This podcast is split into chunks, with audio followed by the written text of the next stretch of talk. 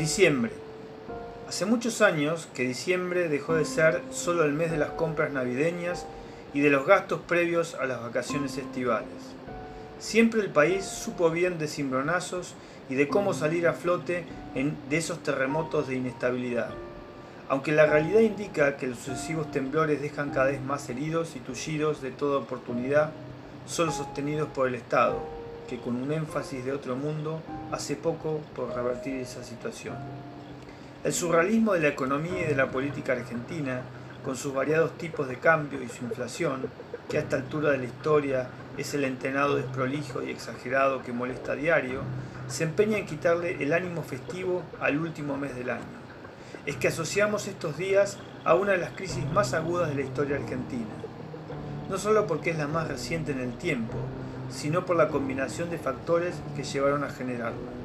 Débil poder presidencial, agotamiento de la convertibilidad, crisis de deuda y descontento social.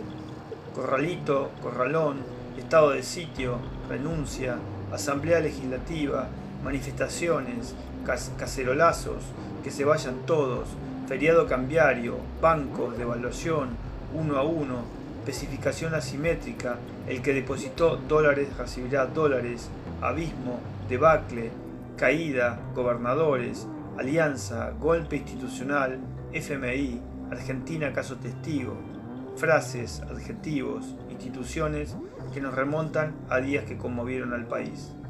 Veinte años después, en términos económicos y sociales, la Argentina no avanzó, solo retrocedió y en el mejor de los casos quedó estancada. Entre 1928 y 1974, el PBI per cápita argentino creció al 1,5 anual y el resto de América del Sur al 1,8. Desde 1974 a la actualidad, sin un patrón de crecimiento orientador, el PBI per cápita argentino creció al 0,6%, mientras que el resto de América del Sur mantuvo, con diferencias nacionales importantes, el 8,1%. Esto es, el ritmo de crecimiento argentino fue un tercio del de América del Sur explica el, economista Pablo Gerchunov. Sin un patrón orientador de crecimiento, es una expresión académica que evidencia la carencia de una hoja de ruta que nos oriente en la manera de llegar hacia un tipo de país deseable y cómo querríamos que éste produzca y se organice. Cómo viviríamos en él y fundamentalmente imaginar cómo lo seguirían haciendo las generaciones que nos sucedan también son piezas imprescindibles de esa orientación ausente.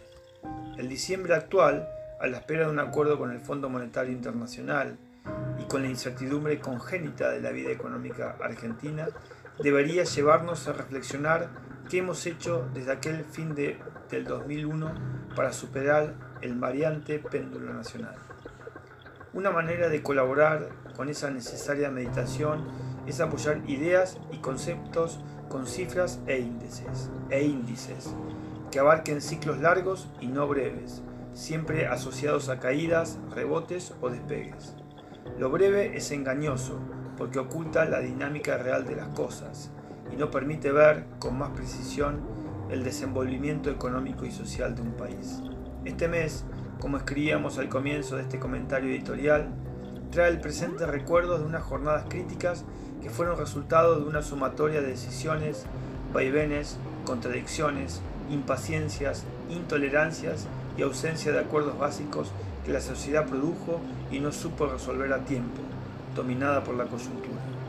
Pero incluso en la peor de las circunstancias hay espacio para cierto optimismo moderado. La crisis del año 2001, en su dimensión política, se resolvió institucionalmente, es decir, de acuerdo a los mecanismos que establece la Constitución argentina. Solo un rápido, un rápido vistazo al siglo XX, ensombrecido por golpes de Estado, planteos militares, proscripciones, violencia política y terrorismo de Estado, permite ver en perspectiva y medir adecuadamente lo ocurrido en términos institucionales en aquel fin de año. Incluso con sus opacidades, lo ocurrido fue un avance notable en relación a un pasado repleto de discordias y salidas por fuera del Estado de Derecho. Sin embargo, diciembre regresó y con él la memoria de sinsabores que se empeñan en no dejarnos de acechar.